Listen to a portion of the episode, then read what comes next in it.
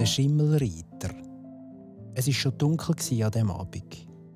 Ein älterer Bauer war unterwegs auf seinem Wagen.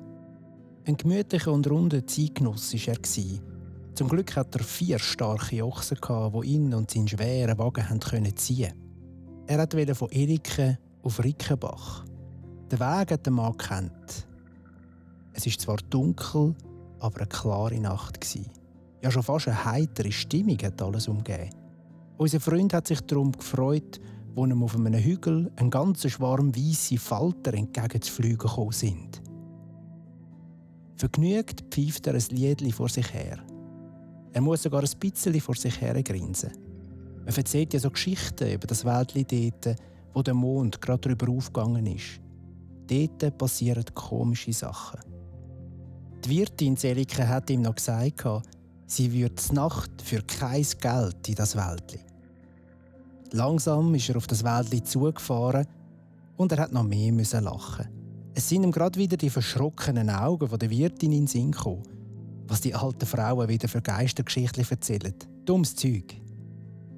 Er denkt nicht weiter darüber nach und schwingt kräftig seine Peitsche, so dass es knallt wie an einem Schützenfest. Und dann steht er vor dem Wäldli.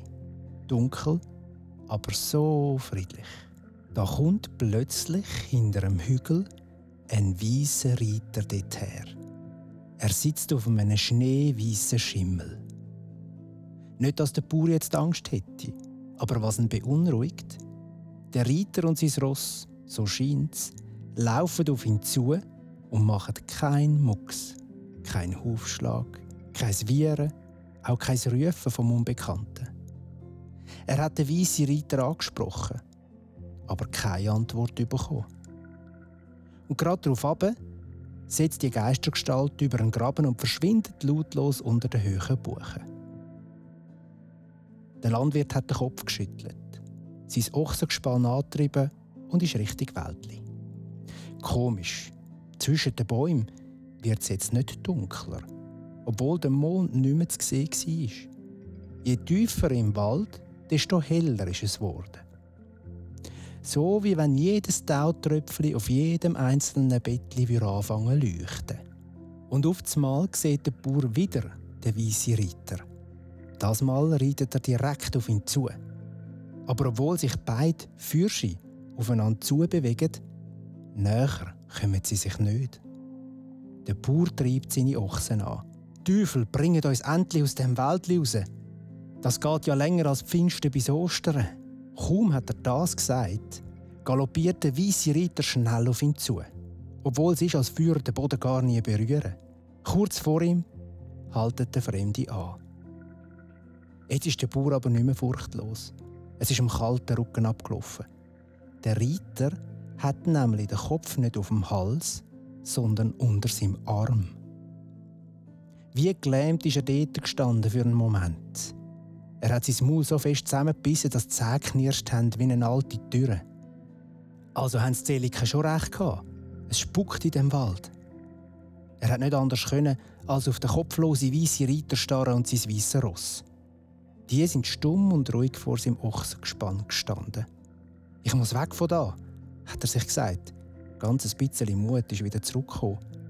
Er hat seine vier Ochsen angetrieben und die haben gesogen und brüllt. Aber der Wagen war wie eingemauert. Sie sind nicht vom Fleck gekommen. In seiner Verzweiflung ist der Bauer sogar furchtlos aufgestanden und hat mit dem Peitschenstiel nach dem unbekannten Geisterreiter geschlagen.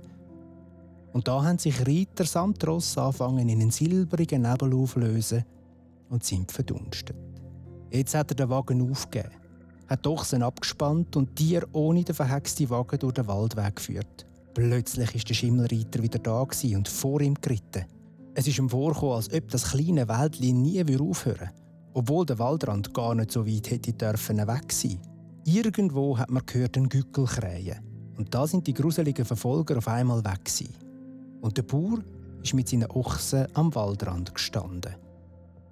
Der Mond ist friedlich am Himmel gestanden und mit einer sehr schlechten Laune hat sich der Bauer mit seinen Ochsen auf den Weg gemacht. Bis er daheim war, war es morgen. Am helllichten Tag ist er dann noch zurück in den Wald und hat seinen Wagen geholt.